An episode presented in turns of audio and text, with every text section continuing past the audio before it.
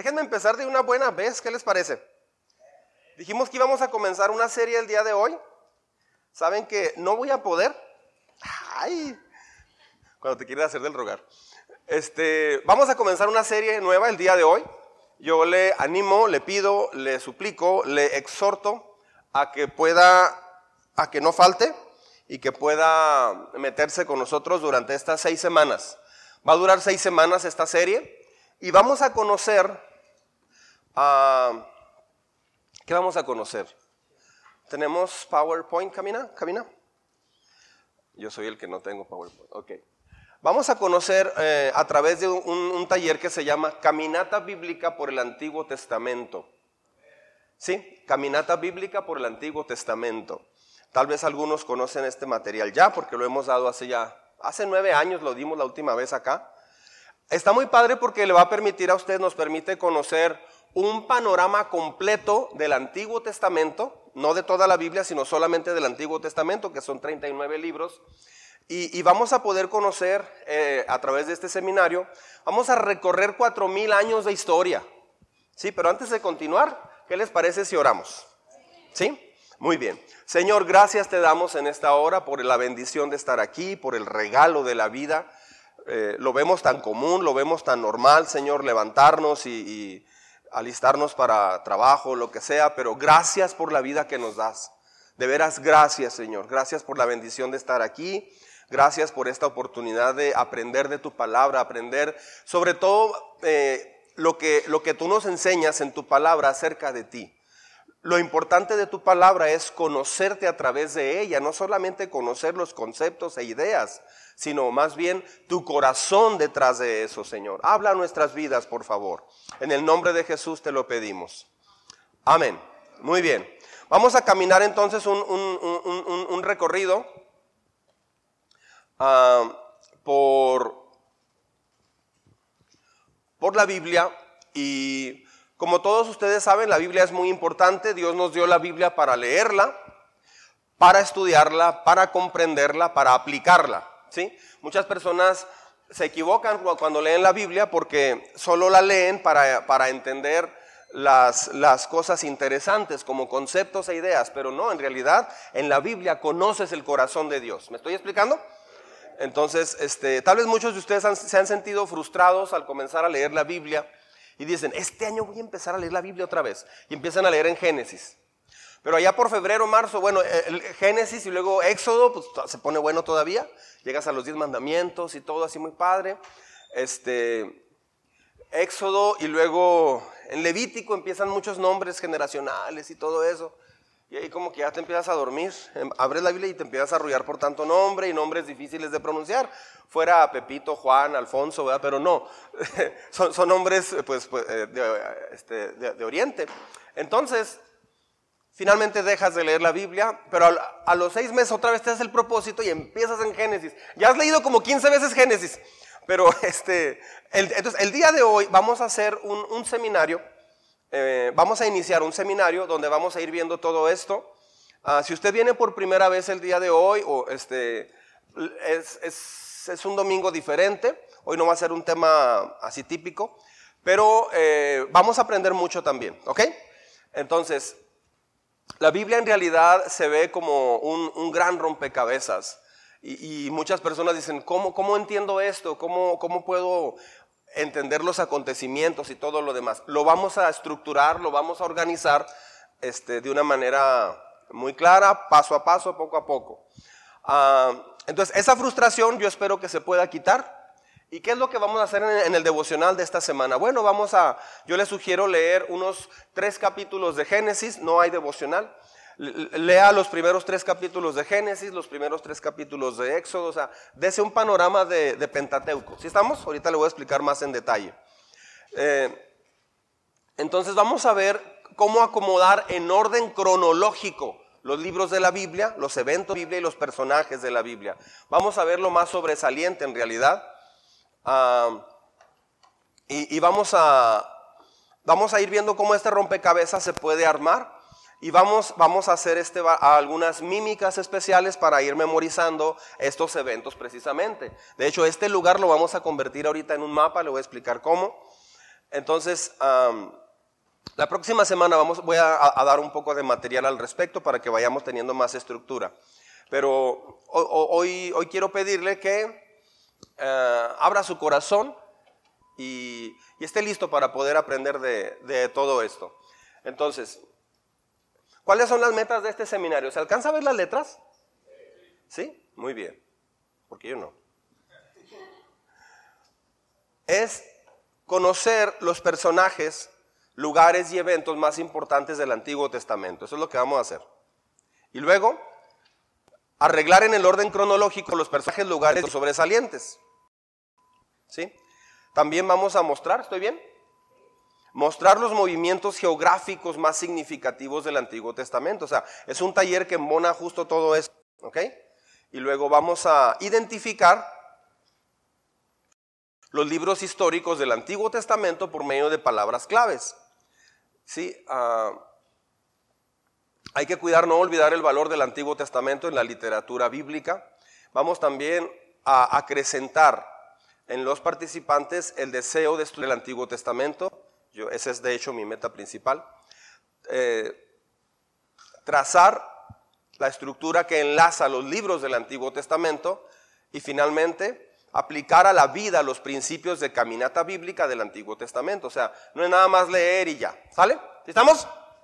Muy bien. Ahora, hay algunas reglas importantes. Número uno, léalo conmigo. No tome notas. Pues no que siempre estemos anotando. No, en ahorita no. Yo le voy a decir más adelante. Ahorita relájese, por favor. ¿Ok? Este, ah, más adelante vamos a ir tomando notas. De hecho, la próxima semana le voy a empezar a dar algo de material en el devocional. Muy bien. Ah, no tome notas. Eh, lo vamos a ver más adelante en detalle. No lo grabe. Regla 2. ¿Cuál? No trate de recordar, o sea, no, es una clase de álgebra, relájese, lo vamos a repasar tanto que todo el mundo lo va a entender. El problema es para quien no vino hoy. O sea, la próxima semana van a llegar así como que, ¿y qué están haciendo? ¿Cómo te fue en la iglesia, hijo? No entendí nada, ¿qué están haciendo? Este, por eso era muy importante no faltar hoy. ¿Ok? Ah, regla número 3, 2. 2 ya lo vimos, ¿verdad? La 3, bueno, solamente, este ministerio es un ministerio internacional. O sea, esto no se puede, eh, por ejemplo, compartir el PowerPoint para que alguien lo dé o algo así, solamente a través de una certificación oficial de un instructor certificado en este caso de América Latina. A mí me, certificó en este taller Pastor Ike Ryu. ¿Ok? Muy bien. Regla número 4, dijo alguien. No tema divertirse. Voy a pedirle que... Bueno, sí somos muy borloteros aquí, pero hoy necesitamos más borlote. ¿You know borlote? ¿Sí, Dani? ¿Borlote? O sea, ruido, emoción, gozo, no, no, no se pelio, no se pelio. ¿sí? Fiesta, ¿sí? Muy bien. Este, no tema divertirse, no, no ponga su cara así como de tradicional, callado. Algunas personas dicen, ¿y por qué hacen tanto ruido? ¿Por qué en la alabanza hacen tanto ruido por aplausos? ¿Qué? Dios no está sordo, pero tampoco está nervioso, relájese. Él no es nervioso como usted, relájese. Este, mira, el rey David una vez contrató, eh, invitó a cerca de mil músicos. Imagínate la noche de alabanza que tuvieron para Dios. Fue increíble. Entonces, ah, también, o sea, tampoco se va al otro extremo. Sí, yo, yo, pregúntame. No, no, no, no voy a hacer algo así raro, o sea, relájese también, ¿sale? Muy bien. a comenzar entonces. ¿Cuál era la primera regla, se acuerdan? No tomen nota. ¿La segunda cuál era? No trate de recordar. ¿Y la tercera? O la cuarta, sí, no tema divertirse. Muy bien. Ahora, ¿cuál es la estructura del Antiguo Testamento? Bueno, ya estamos listos. Aquí está esta, lámina. Ah, en el Antiguo Testamento, ¿cuántos libros hay? 39. ¿Sí lo ven? Ahora, multipliquen 3 por 9. ¿Cuánto nos da? 27. O sea, esos son los que tenemos en el Nuevo Testamento. ¿Sí me explico? Solo una nota aclaratoria. La Iglesia Católica, la Biblia Católica es diferente a la Biblia que usamos, eh, pero es muy sencillo el, punto. Lo que pasa es que la Biblia Católica incluyó libros que se les llama deuterocanónicos. Deuterocanónicos significa no inspirados. Sin embargo, la Iglesia Católica los, los incluyó de historia, por ejemplo, Macabeos, Judith, todo eso. Este, los incluyó por cuestión histórica, pero, pero este no, en realidad les llamó deuterocanónicos precisamente porque ellos reconocen también que no son, no pasaron la prueba según el concilio original que se hizo hace muchos siglos, eh, de que son realmente este, inspirados por Dios, porque tienen que tener varias características muy especiales. Por eso le, le pusieron deuterocanónicos, que significa no inspirados. ¿Ok? Eh, por eso a veces la Biblia católica difiere un poquito, pero es nada más por esos libros que tiene de más. ¿Sí estamos en eso? Sí, eh, pero es básicamente históricos. Es como, ¿incluiste la historia de la batalla de Puebla o, incluiste, o no la incluiste? O sea, cosa, algo, así es. Entonces, pero basándonos en, los libros eh, que la Iglesia Católica también comenta como, inspirados realmente, son, son, también 66, solo que ellos dejaron esos otros como históricos. Aclarado eso, bueno, ya, ya este, vimos entonces que del Antiguo la Biblia se divide en Antiguo Testamento y Nuevo Testamento. Muy bien. 39 libros, 9 por 3, 27. O sea, son 27 del Nuevo Testamento. ¿Hasta aquí bien? Muy bien. Uh, imagínense que ustedes me van a, acompañar a dar un paseo por una biblioteca y, y vamos a ver varios, varios puntos importantes aquí. Vamos a, poner un, librero grande, ¿sí? Y en este librero tenemos tres secciones. ¿Sí estamos? En la sección de mi lado derecho, perdón, de mi lado, es que estamos al revés, muy bien. Del lado derecho, ¿estoy bien? Está Génesis, ¿ok? Lo leemos juntos. Génesis, Éxodo, Levítico, Números y Deuteronomio. Muy bien. En, las, gavetas del lado derecho tenemos una sección que está en color rojo. Esos son lo que se llama libros históricos o libros de historia. ¿sí? La primera parte, los que acabamos de mencionar, se llama Pentateuco. ¿sí?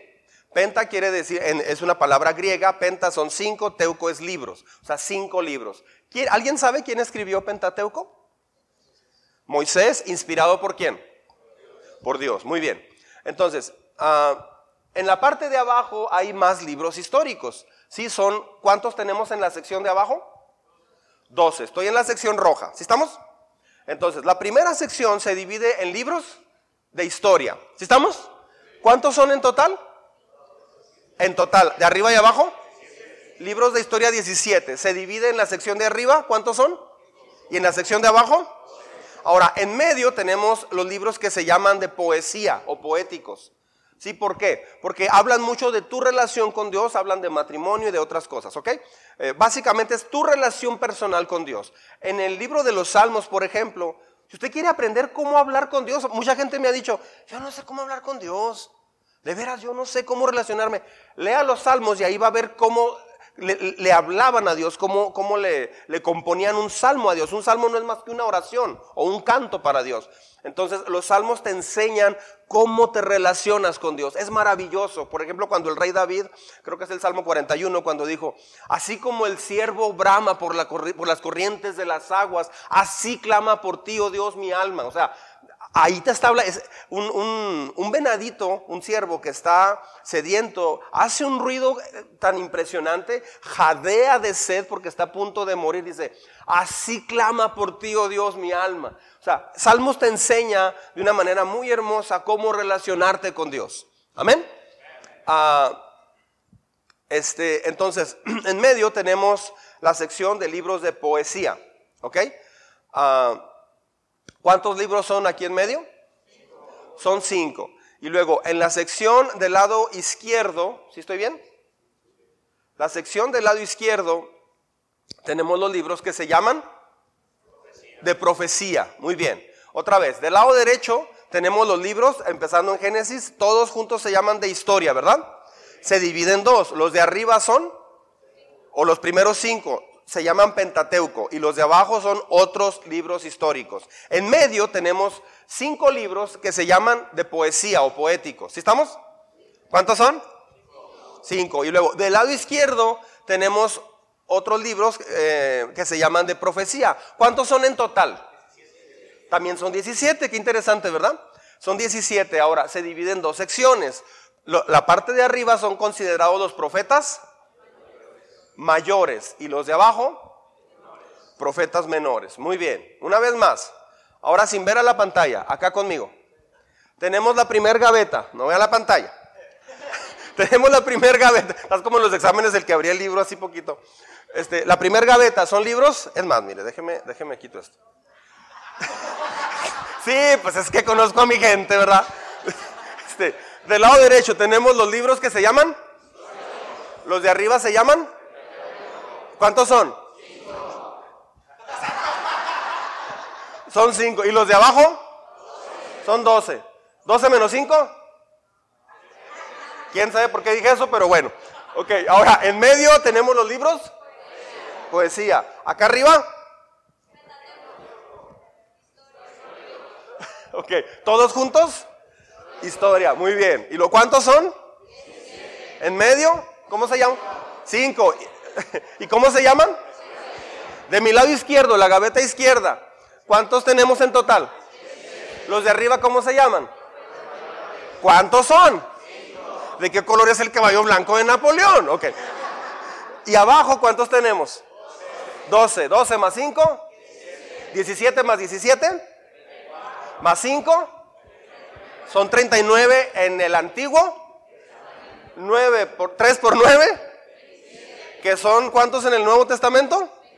En total la Biblia tiene. Ok, la tabla periódica de los elementos. Ah, okay. Un aplauso, lo hicieron muy bien, muy bien. Ok, entonces, uh, los primeros cinco son Génesis conmigo, Génesis, Éxodo, Levítico, Números, y Deuteronomio. Muy bien, ¿puede tomarle una foto si gusta? ¿Es en serio? ¿Te a apagar el teléfono? Eh? Si quiere, tómele una foto. Me hubiera puesto un lado, ¿verdad? Sí. Ok. Le animo, le exhorto a que trabaje en este. Vea que se aprende muy fácil así como están. muy, muy sencillo. Siempre que abre la Biblia al principio viene todo el índice y así como que, ay, ¿por dónde empiezo? La Biblia a veces se ve como un libro muy complicado. De hecho, hay gente que dice, yo a la Biblia le tengo demasiado respeto. Yo, yo, este, mucho respeto. No, no. Fue escrita para que la leas. Punto final. ¿Sí? Hay que leerla. No hay que tener, hay que tenerle respeto, claro que sí, pero es para leerla. ¿Sí? Muy bien. Ah. Se cree que el libro de Job, you know Job, se cree que el libro de Job es el más antiguo de la Biblia. El libro de Job eh, y el Salmo 90, sí, el Salmo 90 y el libro de Job coinciden con la época de Génesis. Fíjate qué interesante. Ah, este, los libros, por ejemplo, Proverbios, Eclesiastés, Cantares, encajan eh, en en los libros de, poesía. Este, y del lado izquierdo dijimos que eran profetas mayores. Ahora, abajo están los profetas menores. ¿Por qué profetas menores? ¿Son de menor importancia? ¿Eran muy jovencitos los profetas? Este, por ejemplo, tenemos en, profetas mayores, ¿lo está viendo? ¿Sí se alcanza a leer? Muy bien. Ah, está Isaías y luego está Jeremías, ok. ¿Será que ellos eran muy grandes cuando escribieron? Y acá abajo, por ejemplo, tenemos a Sofonías, Habacuc, Nahum, Miqueas, Jonás. Ellos, sí, es que todos los de abajo tenían menos de 20 años. Se crea. Este, no, no, tiene que ver, no tiene que ver con la edad. Profetas menores no es por la edad, no es porque eh, sea de menor importancia, eh, no es porque no sean inspirados, no, en realidad, este, la diferencia es que son más cortos, nada más, es todo, ¿sí?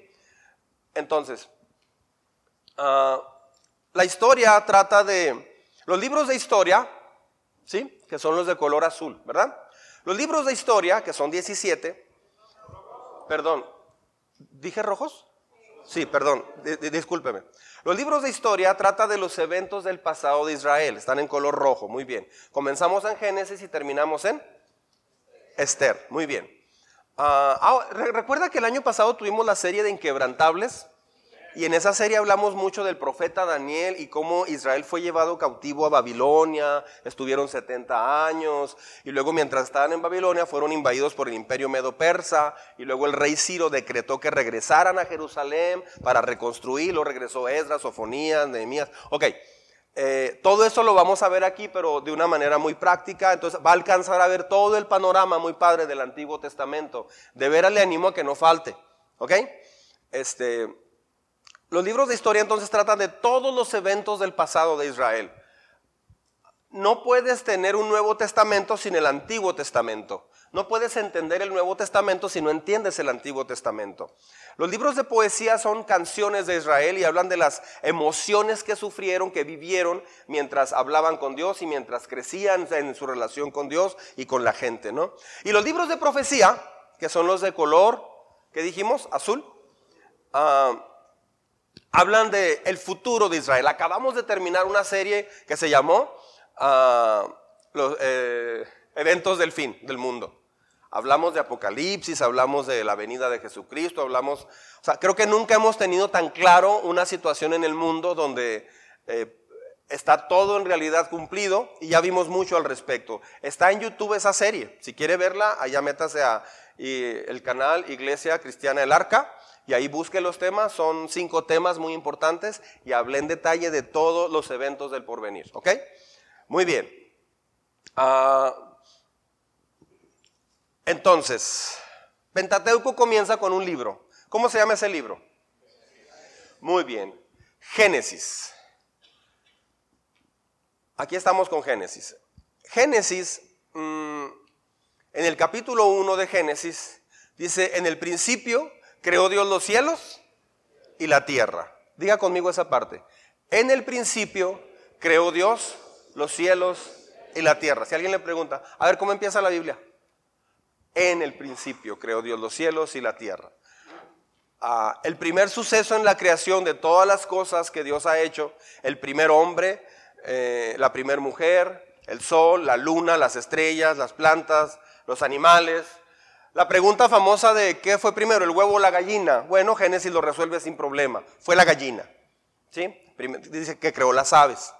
¿sí? Si entras a las ondas de la evolución, que sigue siendo una teoría solamente, pues solamente la gente se queda, no sabe ni qué. Pero Génesis, la Biblia te da todas las respuestas absolutas y claras. Muy bien.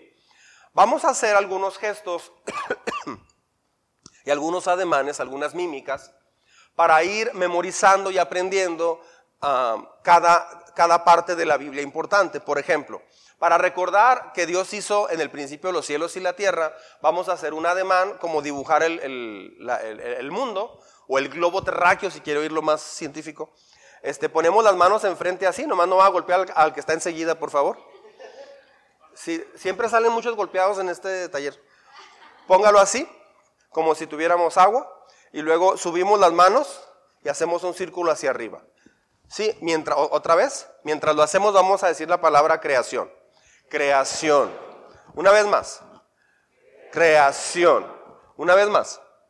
Creación. Muy bien. Ese es el ademán. Entonces ya tenemos un ademán. ¿Sí? Ah, la Biblia dice que Dios vio todo lo que había hecho. A mí esto me encanta. Le, sugiero que lea los primeros cinco o seis capítulos de Génesis. Dije tres, súbale dos más. Porque, porque, uh, este, es fascinante cuando usted va leyendo los primeros capítulos de Génesis. Una de las cosas que va a notar es que dice, y vio Dios que era bueno cuando separó el agua de la tierra, por ejemplo. Vio Dios que era bueno. Y luego creó los, las aves y vio Dios que era bueno. Ah, le, dio vida al, al, mar con peces y lo plantas y todo. Y en cada día de la creación termina diciendo, y vio Dios que era bueno. Pero cuando crea al ser humano, dice, vio Dios que era bueno en sobremanera. O sea, todo lo que quiso hacer Dios desde un principio era perfecto. El asunto es que lo echamos a perder nosotros. Pero Dios tenía la intención hermosísima, increíble, como cuando alguien se casa. Dios tiene la intención original de bendecir ese matrimonio. Puedes ser bendecido, puedes echar a perder eso. Cuando entras a un trabajo, Dios quiere bendecirte allí. Lo puedes, puedes aprovecharlo o puedes echarlo a perder. Pero Dios siempre, siempre procura la bendición del ser humano. Un buen papá, una buena mamá, se enfoca mucho en darle a sus hijos lo mejor que puede. Es típico eh, oír muchas historias de cómo papá o mamá a veces se quitan un, bocado para dárselo a los hijos. ¿Por qué? Porque esa es la naturaleza humana. Hablo de un buen papá, una buena mamá. Este, el papá puede traer sus zapatos rotos sin problema, pero su hijo va a traer buenos zapatos. ¿Por qué? Porque la naturaleza es dar, nuestra naturaleza es dar. La naturaleza de Dios siempre ha sido dar. Una de las más grandes mentiras del diablo es que Dios es malo y que Dios causa guerras y dolor y quebranto, eso no es cierto. Dios eh, eh, en un principio creó todo perfecto y maravilloso. Amén. Él te ama, Él te ama entrañablemente. Entonces, ah, la Biblia dice que vio, vio Dios que todo era bueno y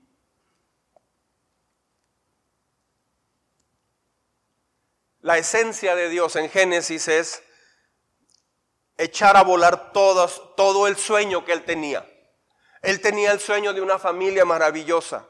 Dios puso en el Edén a la primera pareja, Adán y Eva. ¿Sí? Ah, ambos sin ombligo.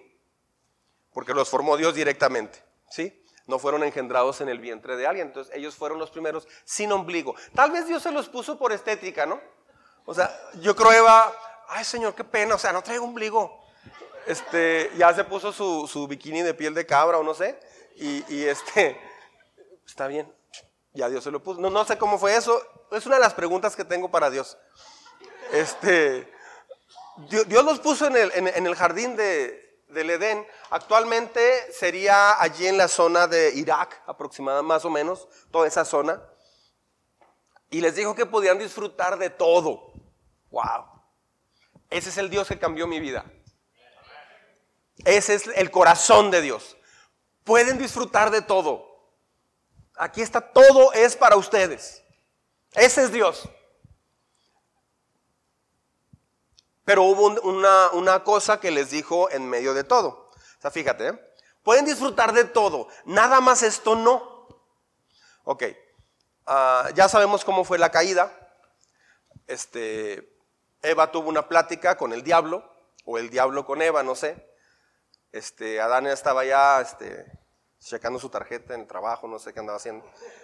Y, hubo una prohibición. Había un árbol, era el árbol, árbol de la ciencia del bien y del mal, y de ese árbol no podían comer, porque si comían de ese árbol iban a, morir. Así fue como Dios les dijo, van a morir. ¿Por qué? Porque eh, se va a morir lo que originalmente yo hice en ustedes y van a pasar a ser eh, una creación caída. Resulta que muchas personas piensan que Dios prohíbe. No, es que Dios cuida. Cuando Dios dice no, cuando Dios dice esto no, mucha gente lo ha interpretado como Dios, ¿por qué prohíbe tanto? De hecho, hay gente que dice, la Biblia es un libro bien prohibitivo. No es cierto. La Biblia es un libro muy, muy cuidadoso de ti. Una cosa es prohibir y otra cosa es cuidar. ¿Qué pasaría si nadie matara? O sea, uno de los mandamientos es no matarás. ¿Qué pasaría en el mundo si no hubiera muertes? Será increíble. ¿Qué pasaría si no codiciaras? ¿Cuántas guerras se han iniciado por codiciar lo que otra persona tiene o lo que otro reino tiene?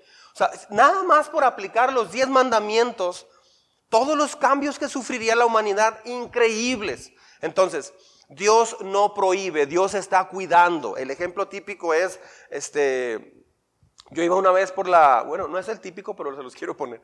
Iba por la Valentín Fuentes y estaban todos los carros haciendo fila porque había salido la escuela primaria Nicolás Bravo y había mucha gente ahí caminando y todo. Entonces estaban los carros en fila del lado izquierdo y por el lado derecho iban los carros circulando más o menos rápido. Este, y yo vi, yo estaba parado así y veo que viene una mamá platicando con Lolita, Panchita y Raquel. Ahí venían las tres señoras. No, comadre, pues fíjate que no sé qué. Y los niños iban con sus mochilas, no los llevaban tomados de las manos. Resulta que, este, dice una de las mamás, ay, crúzate, mijo. Pero en eso que dijo cruzate, ella volteó a seguir platicando con Panchita o no sé con quién. El niño este, bajó a la calle, pasó por enfrente de mí, yo estaba, veo que pasa por enfrente y, por acá venían los carros. Entonces pasó el niño, el niño se pasó corriendo. O sea, y la mamá ni cuenta se dio. ¿You know pajareando? Pues esta mujer no estaba pajareando, estaba aguileando. ¿Quién sabe qué andaba? Así, entonces, viene un carro fuerte, era un carro rojo. Un Phantom rojo, dijo, dijo un amigo. Era un, carro rojo y el niño sale corriendo y se estrella con el carro en movimiento, así con todo y mochila. Antes no, no lo atropelló, pero chocó con el carro y se cayó. Y entonces se hizo un relajo porque los carros frenaron y todo. Y el niño se levantó, empezó a gritar, a dar vueltas como, Patricio, Patricio, vamos así. Y salió corriendo, cruzó la calle, se estrelló con un poste de lo nervioso que se puso y andaba así todo como ah, muy mal. Cuando pasó eso, el carro rojo frenó, se bajó el señor y ¿qué creen que hizo la, mamá? Irresponsable, agárrenlo. Ay, hizo el show así, eso que dices, ay, qué vergüenza. Poco me faltó para bajarme y regañar a la señora. De veras, porque en realidad la culpable fue ella. ¿Y por qué estoy diciendo todo esto? no, es que, ahora verá, a ver, traía un hilito amarrado, ¿para qué el hilito? A ver, no, es que muchas veces, muchas veces decimos, es que Dios, Dios, Dios nos quiere traer así, Dios nos quiere traer cuidando, Dios no nos, no nos da la libertad. Pues a ese niño le dieron toda la libertad. Y, casi muere el niño. Pudo, pudo, haber pasado una tragedia, haber quedado paralítico, no sé. Dios eh, no es como esa mamá o como un papá, Dios no es así. Dios te cuida y te dice. Entonces mucha gente, eh, por rebeldía, porque es rebeldía, es rebeldía en su más alta expresión, no le gusta que le digan qué hacer y qué no hacer. Ay, pastor, es que a mí no me gusta que me digan qué hacer. No, no, no me, como que me advierten, ni se le ocurra, ¿eh? O sea, voy a venir, pero hasta ahí, aguas conmigo. Este, le digo, ah, no, no se preocupe, pero yo voy a decir lo que es la Biblia. ¿Le entra? Pues es que cada quien tiene su modo de vivir. Sí, pero la Biblia dice que es, por, su bien. No, pues la Biblia sí, ¿verdad? Ah, entonces ahí estamos. Este, Dios no te prohíbe, Dios te cuida. Amén. Muy bien. ¿Qué pasó entonces? Bueno, ellos, Adán y Eva, desobedecieron y cayeron en pecado. Entonces, una vez que lo hicieron, eh, eh, el diablo les dijo, van a ser como Dios van a ser alguien muy importante, van a hacer esto, van a hacer aquello. Entonces, comió de la fruta, hombres, digan conmigo, mujeres. Me encanta esto. Y va la mujer, las mujeres están, ay pastor. La mujer va con Adán y le da, y aquel también, mujeres, digan conmigo, hombres. O puede decir, ahí vas, Esto dio como consecuencia la caída del ser humano. Entonces, algo murió en ellos, lo que Dios había puesto inicialmente, su espíritu murió y a partir de ahí el ser humano, el ser humano murió. Pero ese no era el plan original de Dios. En Génesis ves cómo se echó a perder el plan original de Dios, pero en Apocalipsis ves cómo se recupera todo el plan de Dios. O sea, eh, entonces desde Génesis hasta Apocalipsis es Dios tratando de restaurar todo lo que el hombre echó a perder. ¿Sí? Toda la Biblia es una historia fascinante, increíble, porque se trata de la historia de cómo Dios vuelve a rescatar lo que el hombre por su necedad, por su arrogancia y por su rebelión echó a perder. Pero inicialmente Dios quería una familia en un lugar perfecto. Por eso ves en, Apocalipsis que al final de los tiempos todo mundo que tenga a Jesucristo realmente en su corazón, no religión, la Biblia nunca habla que vino a instaurar, que Dios instauró una religión, pero sí una relación increíblemente estrecha con Dios. Entonces, al final, esas personas van a estar por la eternidad con Dios. Eso lo dice la Biblia. ¿Sí? Esto dio como consecuencia entonces la caída del, del hombre. Simplemente decimos entonces caída. Diga conmigo, caída. Entonces, ponemos otra vez las manos así y decimos, creación. Dejamos las manos arriba y luego como que se caen. Caída. ¿Ok? Una vez más. Creación. Caída. Muy bien. Después de la caída, ¿la gente mejoró o empeoró? Pregunta. Después de la caída, ¿cómo se puso acá en la tierra? Dice la Biblia que los seres humanos no tenían pensamientos buenos en ningún momento. O sea, todo su pensamiento era pésimo, mal, de dolor, de, de, muerte, de quebranto, horrible.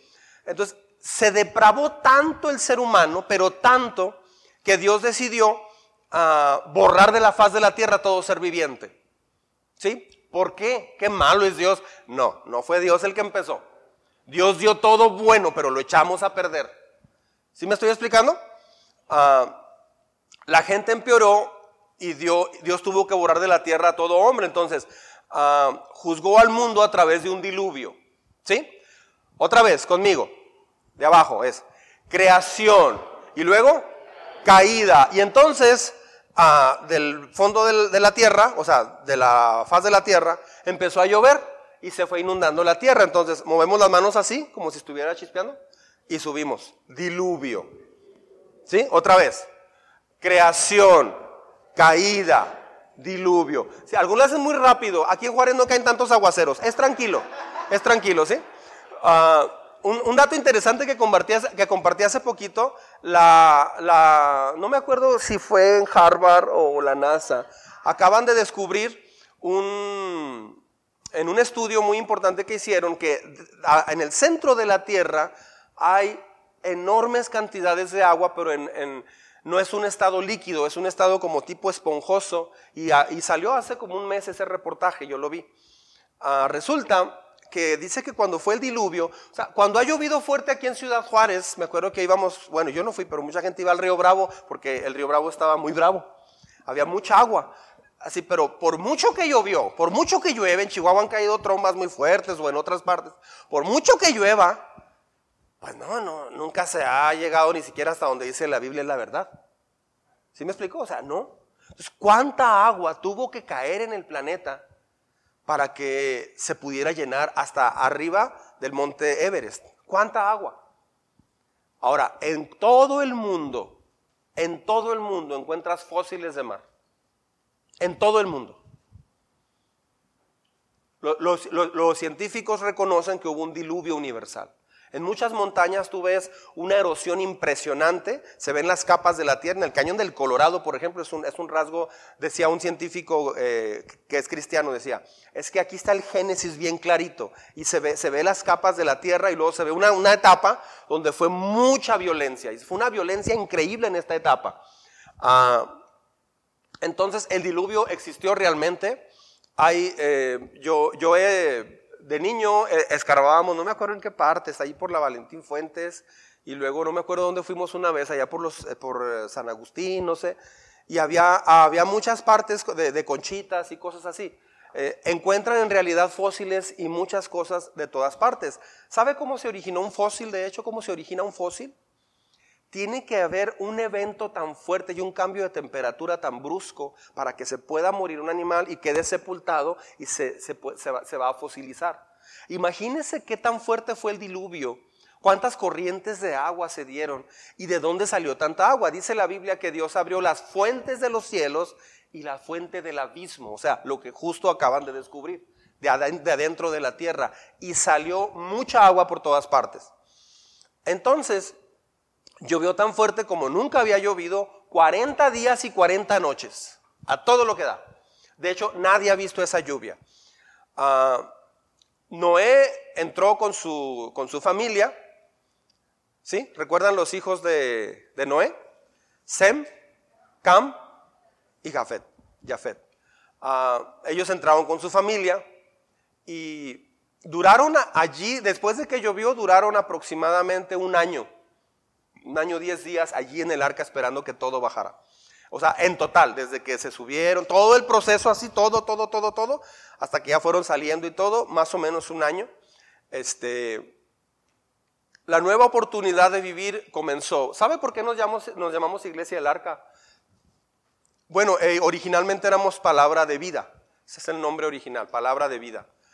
Ah, pero entregábamos, pero Dios me, mostró, le, pregunté qué templo podíamos hacer un día y, Él me dio la idea de un arca, porque el arca significa un nuevo comienzo.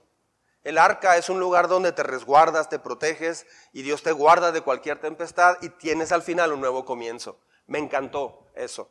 Así es que en el edificio anterior que está en la Saltillo forramos eh, eh, en forma del arca con 300 pallets que Beto consiguió allá en El Paso, los desarmamos y hicimos en dos etapas dos diferentes arcas, la última fue la que se desarmó. Eh, dijimos, de aquí que podamos construir un arca a escala 1 a 1, porque ese es mi sueño, tener un, edificio en forma del arca de Noé, escala 1 a 1. Imagínate, sería tres veces, esta, casi cuatro veces esta altura, y sería como, más o menos este largo sería como unas seis o siete veces. O sea, imagínate un edificio así en Ciudad Juárez, sería un ícono impresionante. Mi anhelo es que sea reconocida como un ícono de restauración. Esa es mi, idea. Pero eh, el nombre era palabra de vida. Entonces entregábamos invitaciones y ya, ya habíamos hecho el arca. Y cuando les decíamos, sí, mire, es una iglesia que está ahí por el Parque Borunda. No, iglesia, eh, palabra de vida.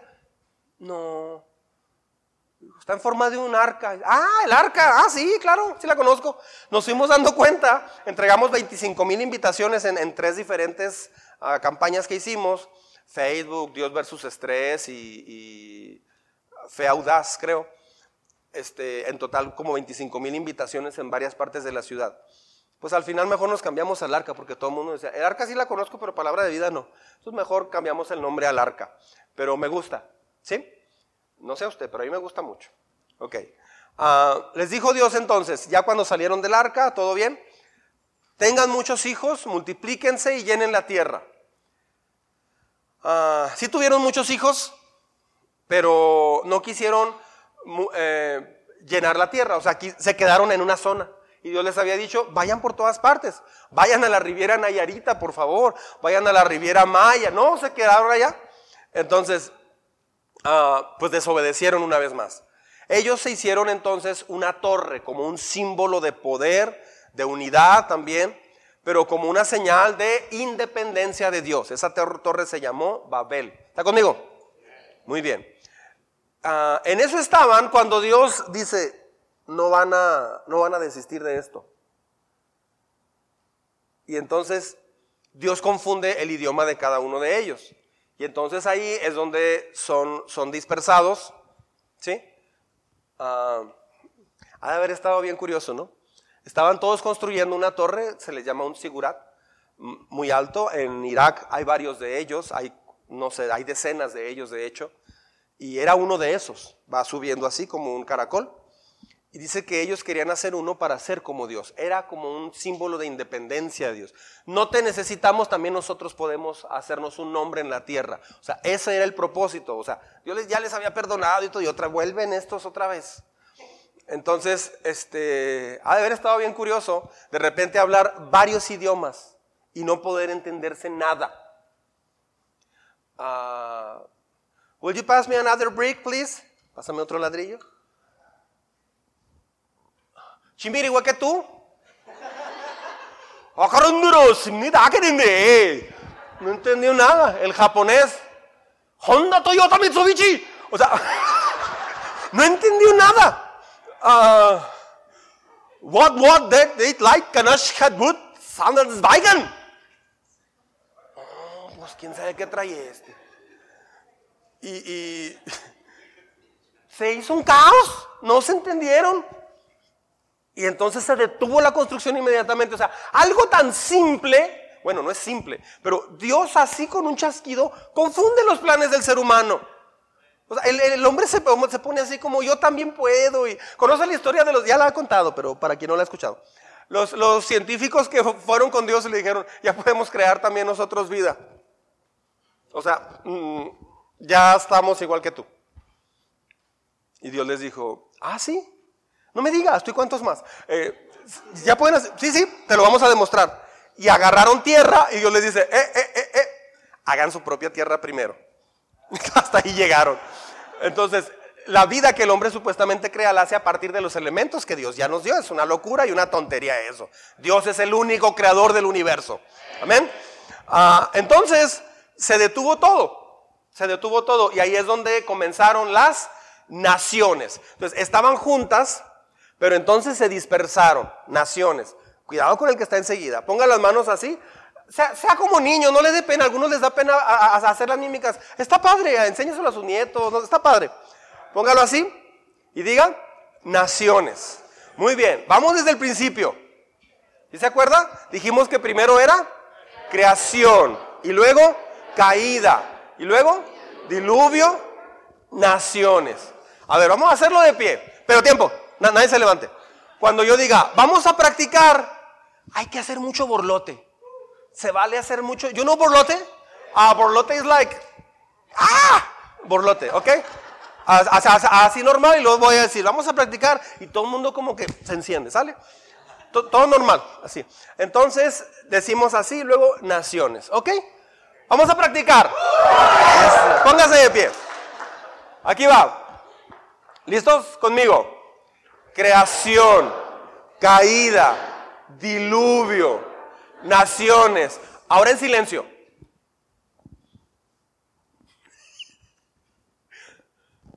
Ahora nada más haciendo. Ok, va.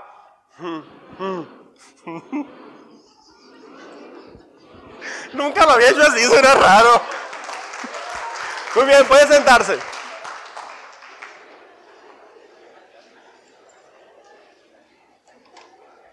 Ok, a ver cómo nos va con esto. Vamos ahora a, en, este mapa, vamos a establecer aquí un mapa. ¿sí? En este salón, a partir de ahora, vamos a hacer un, mapa. Y lo que vamos a hacer es eh, ver la geografía de caminata bíblica hasta que terminemos este taller. Entonces, como quede hoy, así nos vamos a ir, a ir quedando. Ah, por ejemplo, vamos a ubicarnos en los eventos que siguen y darlo, como vamos a andar moviéndonos a través del, del mapa, ahí donde estamos en Medio Oriente, observe bien el contenido y los puntos cardinales de este mapa. ¿sí? Por ejemplo, en la parte de arriba está el norte. ¿Estamos? Norte, abajo es sur, hacia mi lado izquierdo, o sea, para, que es su derecho, ¿no? Para allá es el este y acá el oeste. ¿Sí estamos? Imagínense que para acá está Estados Unidos, entonces, ¿sale? Porque en realidad está para acá. Pero vamos, ¿sale? Sí está para allá. Ok, entonces, vamos a imaginarnos que estamos de espaldas al norte. You know north? Ok. Entonces es norte, sur, este, oeste. Ustedes. No.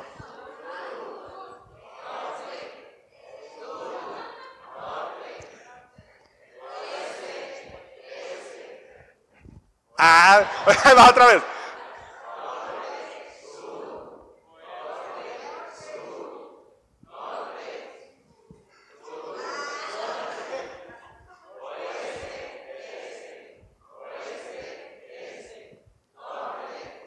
Muy bien, ok. Ah, entonces, como vamos a transportarnos, vamos a ir viendo varias cosas muy importantes.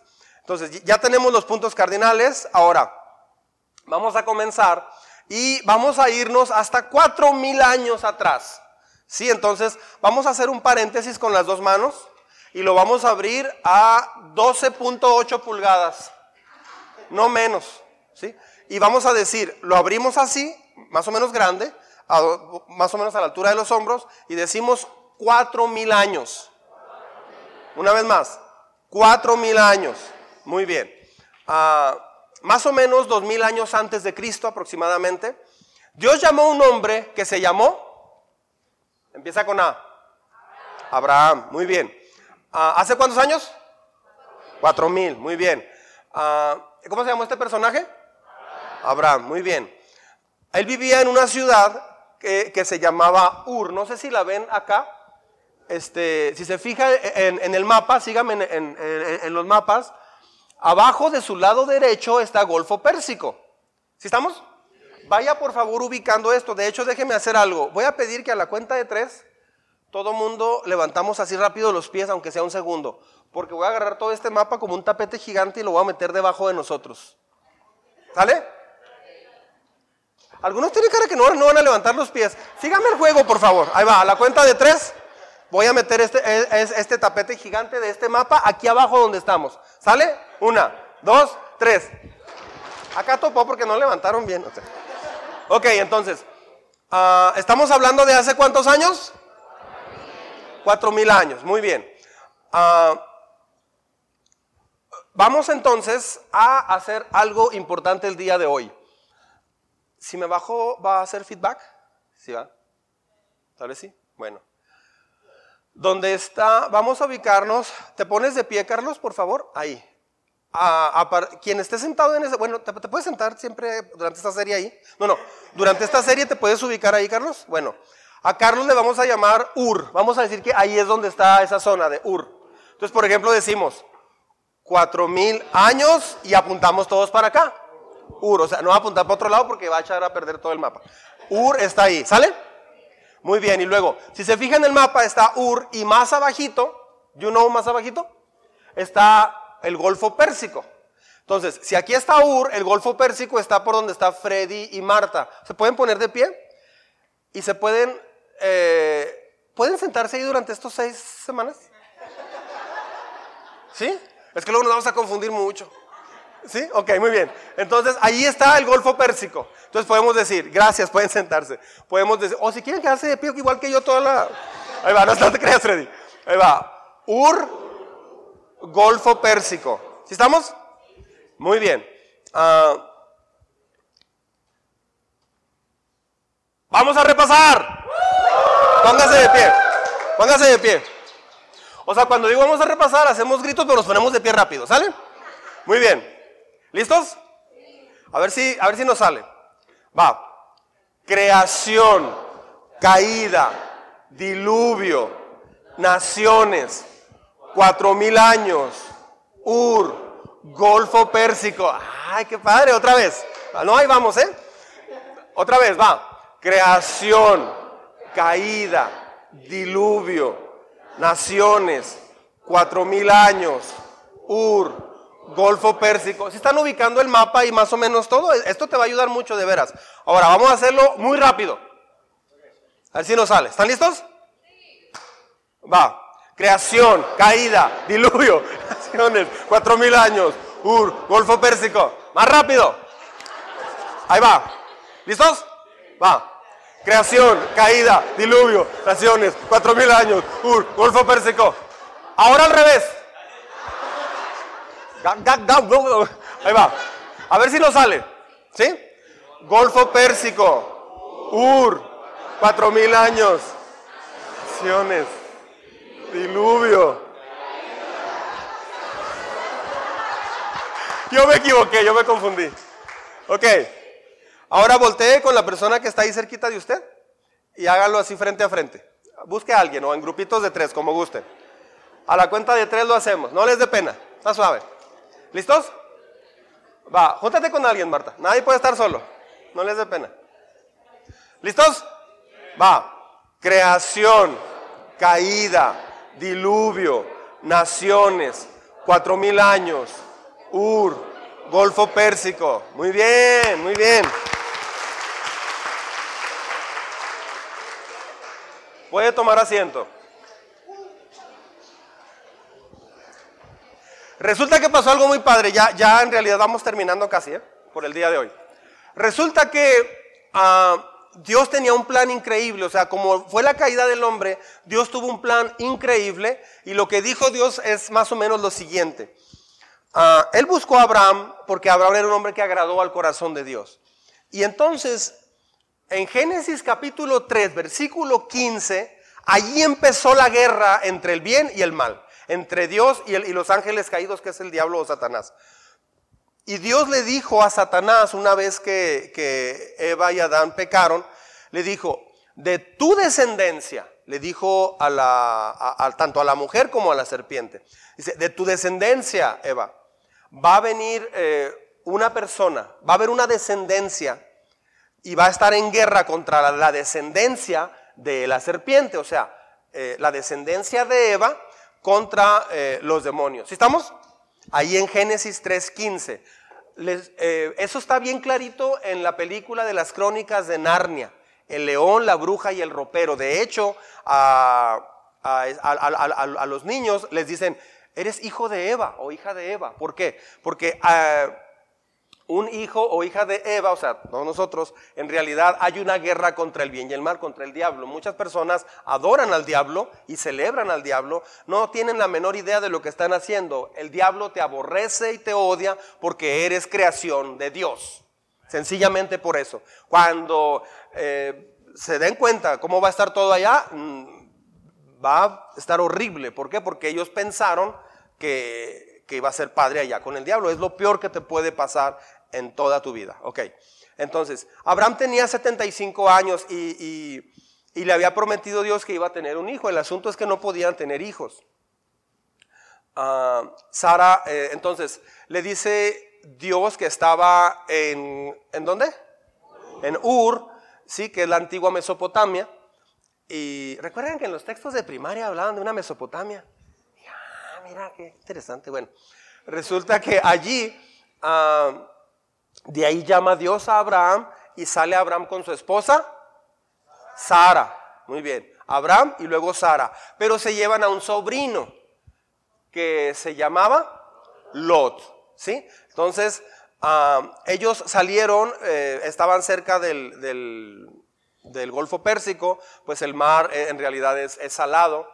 Entonces lo que podemos decir es lo siguiente. Ah, podemos llevar nuestro, nuestro dedo índice a nuestra boca, así como si está salado, y decimos sal. Otra vez, sal. ¿Por qué sal? Porque sal, pues, e, e, está salado. Sí, cuando sudas, ahorita ya que se está usando mucho, este, pues, el, sudor está salado, pero el agua del Golfo Pérsico está salado, ok. Entonces es sal. Y luego es un acróstico para estos tres nombres. Decimos sal, luego Sara, Abraham, Lot. Otra vez, Sal, tiempo. Ahora, también porque sal, porque Dios le dijo, sal de tu tierra y tu parentela, ¿sí? sal de esa zona y vente para acá. Sal del verbo salir. ¿Yo no verbo salir? ¿Sí? Ok. Entonces es sal, Sara, Abraham, Lot.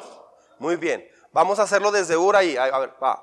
Ur, Golfo Pérsico, Sal, Sara, Abraham, Lot. Entonces, eso es un acróstico. Ah, y luego, en el mapa, volviendo al mapa, si se fijan ah, del Golfo Pérsico hacia arriba, hay dos ríos que originalmente eran cuatro ríos los que regaban y regaban la tierra en esa época, pero del Golfo Pérsico suben dos ríos. ¿Cómo se llaman esos ríos? El que está hacia el este, ¿cómo se llama? Más al este es el Tigris. Entonces, si el Golfo Pérsico está donde están Freddy y, ah, Martha, Marta, de ahí entonces sale el Tigris. Vamos a hacerle así como si estuviéramos fileteando, así. Tigris, y luego más como para donde estoy yo, otra vez de Freddy para acá, Éufrates. ¿Sí estamos? Otra vez. Eh, Golfo Pérsico, Tigris, Éufrates. A ver, Ur, Golfo Pérsico, Ti, perdón, yo me equivoqué. Otra vez, yo me equivoqué. Ur, Golfo Pérsico, Sal, Sara, Abraham, Lot, Tigris, Éufrates. Otra vez desde Ur. Ur, Golfo Pérsico, Sal, Sara, Abraham, Lot, Tigris y Éufrates. Muy bien. A ver, desde el principio vamos a repasar. Muy bien. Si me equivoco me ayudan porque hace nueve años no daba este taller. ok, va. Conmigo. Creación, caída, diluvio, naciones, cuatro mil años, Ur, Golfo Pérsico, Sal, Sala, Abraham, Lot, Tigris, Éufrates. Ay, ay. Ya llevamos, ya llevamos bastante conocido. Ahí va. Una vez más, de hecho hasta aquí vamos a llegar hoy. ¿Sí? Ahí va, ¿listos? Creación, caída, diluvio, naciones, cuatro mil años, Ur, Golfo Pérsico, Sal, Sara, Abraham, Lot, Tigris, Éufrates. Bien. Otra vez, última. Vamos a hacerlo en silencio. Nadie habla. El que hable picha las las cocas no, porque tiene mucha azúcar. El agua mineral. Va. ¿Listos? Sin hablar. Sí. ¿Te estabas cayendo? ok. ¿Listos? Ahí va.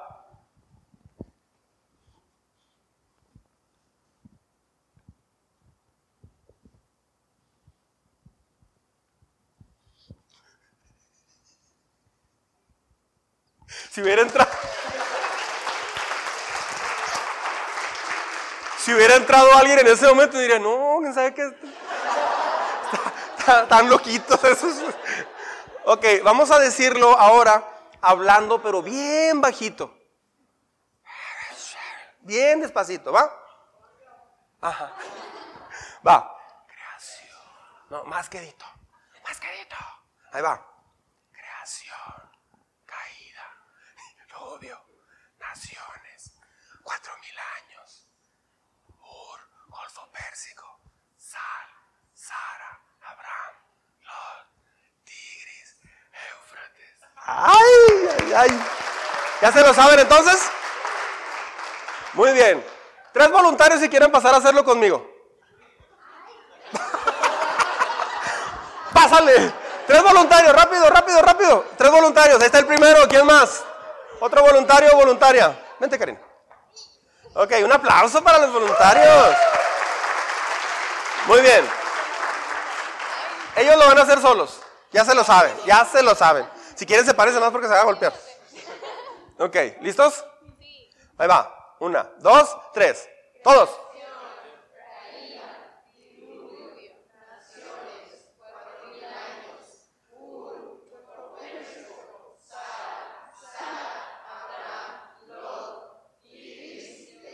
Muy bien. Ahora, ya para, para terminar de repasar bien, vamos a hacerlo, ah, como dicen en Estados Unidos, en slow motion. Cámara lenta. ¿Lo lograremos? Vamos a intentarlo. Si quieres, denme poquito espacio, Karina. Ahí así. Muy bien. ¿Listos? Cámara lenta. Creación. Caída. Me siento Bartolo. Rubio. Naciones. Cuatro mil años. Ur. Golfo Pérsico. Sar. Sara. Abraham, Lot, Tigris y Éufrates. Bien. Ahora rápido. Más rápido. ¿Sí? ¿Listos? Va. Creación, caída, diluvio, naciones, cuatro mil años, Ur, Golfo Pérsico, Sal, Sara, Abraham, Lot, Tigris, Éufrates. Otra vez. Creación, caída, diluvio, naciones, cuatro mil años, Ur, Golfo Pérsico, Sal, Sara, Abraham, Lot, Tigris y Eufrates. Ahora vamos a hacerlo rápido, pero, pero así como... ¡Ah! Acabamos de ganarle a Italia 3 a 0 en el Mundial. ¡Ah! ¿Sí? Y no sé, no sé qué jugador de México metió uno, de chilena así bien padre. Y... No, no, no, no, no. Qué bárbaro. Es que ya no sé qué jugadores andan ahorita mucho, pero... Ok, ¿listos? Así con mucha emoción. ¿Sale? Acaba de, nos acaban de decir, ya, ganó México el mundial, ok. Y la tía Shera nos invita a las flautas. ¡Uh! Ok, ¿listos? Ahí va. Creación, caída, diluvio, naciones, cuatro mil años, un golfo pérsico, Sara, Abraham, los tigres, ¡Éufrates! ¡Uh! Gracias chicos, pueden pasar. pueden pasar, gracias. Ok, pueden sentarse.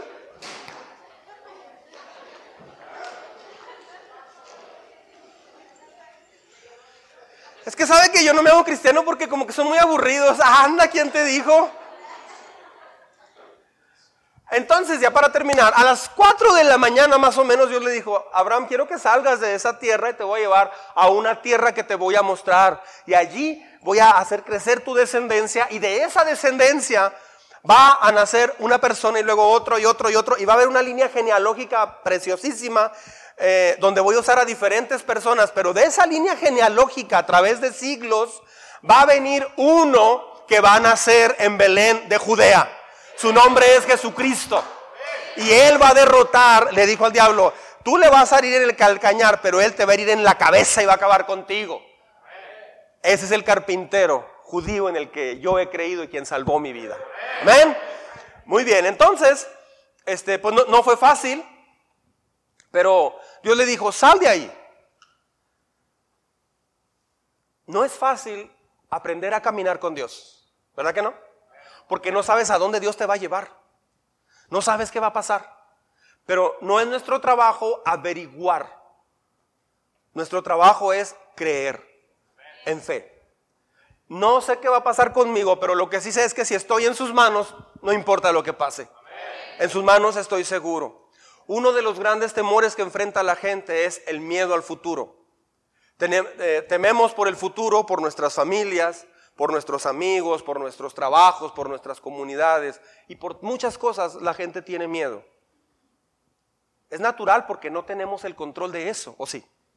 En la pandemia no tuvimos control de prácticamente nada, de nada. Pero eso debería de llevarnos a confiar profundamente en Dios.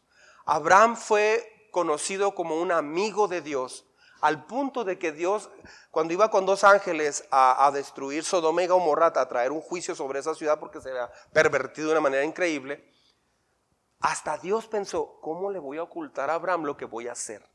O sea, de ese tamaño se hizo tan cercano a Dios.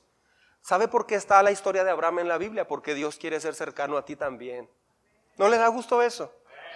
Entonces, Abraham no sabía a dónde iba a ir, pero él salió sabiendo que lo iba guiando Dios. Puede que tengamos eh, que no tengamos control sobre nuestro futuro, pero Dios sí lo tiene. Tú no tienes el control, pero Dios sí lo tiene y con eso me basta. Puede que no tengas control sobre lo que va a pasar en una semana. Dios sabe lo que va a pasar y todo lo puede usar para tu bien. Dice Romanos 8:28, que a los que aman a Dios, todas las cosas les, las, las voltea, las usa para bien. Y si quisiera, el Señor podría simplemente sacar ah, el universo de la existencia en un momento sin ningún problema. Sin embargo, Dios está trabajando en un plan para contigo y conmigo. En realidad, la historia universal del planeta es la historia de Dios a través de toda esta guerra y todo este proceso. El imperio romano, griego, eh, babilonio, medo-persa, en realidad es la historia de Dios trayendo toda una etapa específica donde nació el Mesías. Y ahorita estamos en una época de dos mil años desde, eh, desde que falleció Jesucristo y resucitó hasta la fecha y estamos esperando la segunda venida de Jesucristo a la tierra. Ah, nada detendrá eso, nada. Así como Él está trabajando en la historia para mover los acontecimientos y cumplir su plan perfecto, también quiere hacerlo en tu vida si tú se lo permites. Él no causa guerra. Dios no causa cáncer, Dios no causa violaciones, ni abortos, ni maltrato o abuso sexual. Él no causa mal, nosotros somos los que hacemos eso, los seres humanos. Él no causa nada de esto. Dios nos da la libertad de elegir. La maldad en realidad es el precio a esa libertad que nos han dado. Igual como escogieron comer el fruto que no debían, así el ser humano hoy escoge eso malo. Pero la Biblia dice que Dios hace que todas las cosas puede voltearlas para algo bueno. Una persona me dijo, no entiendo cómo Dios puede sacar de esta tragedia que me pasó algo bueno. Discúlpeme, no lo entiendo. Y yo le respondí, no tienes que entenderlo, pero Dios lo promete, punto final. Yo no alcanzo a ver mi cerebro, ni alcanzo a ver el viento, pero sí lo siento. Cuando Dios dice algo, Él lo cumple y punto final. Es para aquellos, esta promesa es para aquellos que confían en el Señor. Este ejemplo de Abraham es una enseñanza increíble para que aprendamos a confiar en Dios cuando las cosas se ponen mal. Porque va a venir un día donde no todo va a ser muy bueno. Un día nuestro cuerpo va a empezar a pedirnos cuentas de los años. Un día nuestro cuerpo se va a comenzar a apagar, tarde o temprano. Hay que prepararse para ese tiempo. Mucha gente no está preparada para morir porque no está preparada para vivir. Hay muchos problemas en el mundo hoy, pero Dios sigue teniendo el control, sobre todo de aquellos que lo aman. Él está moviendo la historia para un destino y es un destino para ti. Dios todavía está moviendo a su pueblo para hacer lo mejor para ellos. Un día Dios hará que todas las cosas se muevan hacia su propósito. Debido a que Dios tiene el control, podemos confiar en Él como lo hizo Abraham, incluyendo lo bueno y lo malo. Pero la clave es en quién tengo mi confianza o en qué tengo mi confianza. Es tiempo de confiar en Dios, más que nunca. Amén. Póngase de pie, vamos a orar. Le invito a cerrar sus ojos para que no se distraiga, no por un ritual, sino para que no se distraiga.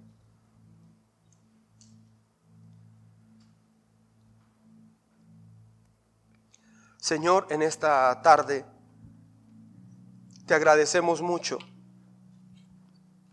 Te agradecemos mucho. Porque cuando vemos la Biblia, nos damos cuenta de que detrás de todo hay un plan maravilloso hacia nosotros. Algunos entendimos este plan desde jóvenes, otros ya grandes, algunos de niños.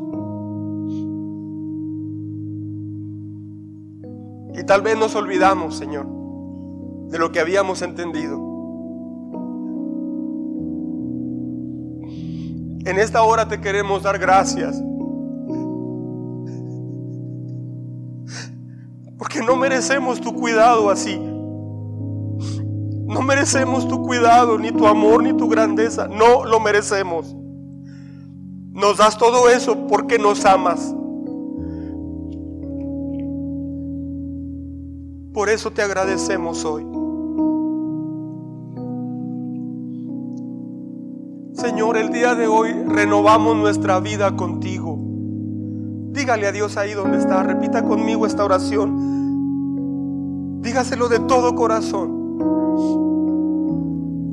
Hoy renuevo mi entrega hacia ti, Señor. Tal vez tengo miedo a la muerte. O tal vez no. Pero eso indica muchas cosas que tal vez no te he conocido realmente.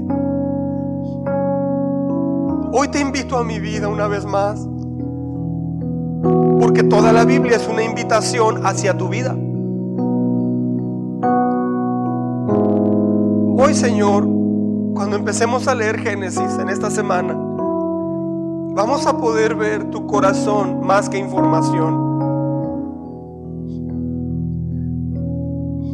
Gracias por todo lo que has hecho en la historia del ser humano. Y gracias por permitirme nacer en una época donde ya está todo hecho. No me tocó nacer como esclavo en Egipto, en el pueblo hebreo. No me tocó nacer siendo uno de los ladrones al lado de Jesús. No me tocó nacer en la Edad Media en el oscurantismo, ni en el renacimiento o la reforma, ni en la Inquisición. Gracias porque nací en, en esta época. Y en este país donde puedo venir a un lugar libremente a decir que te amo Tenemos todo en charola de plata, Señor, para conocerte. Y la historia nos grita, Señor, nos grita como miles y miles, millones tuvieron que morir para que nosotros alcanzáramos a entender el panorama completo. Hoy por eso venimos a decirte gracias. Ven a mi vida, Señor. Restaura lo que necesites restaurar. En mi relación contigo, ayúdame a crecer. Tómame de la mano, Señor. Enséñame a buscar tu rostro en la Biblia. Enséñame a buscar tu corazón en oración. Transforma de mí lo que necesites transformar. Limpia mi maldad. Purifica mi pecado, Señor. Te doy muchas gracias por lo bueno que has sido conmigo. En Cristo Jesús, Señor. Te decimos todos gracias. Te amamos, Señor. Amén. Amén.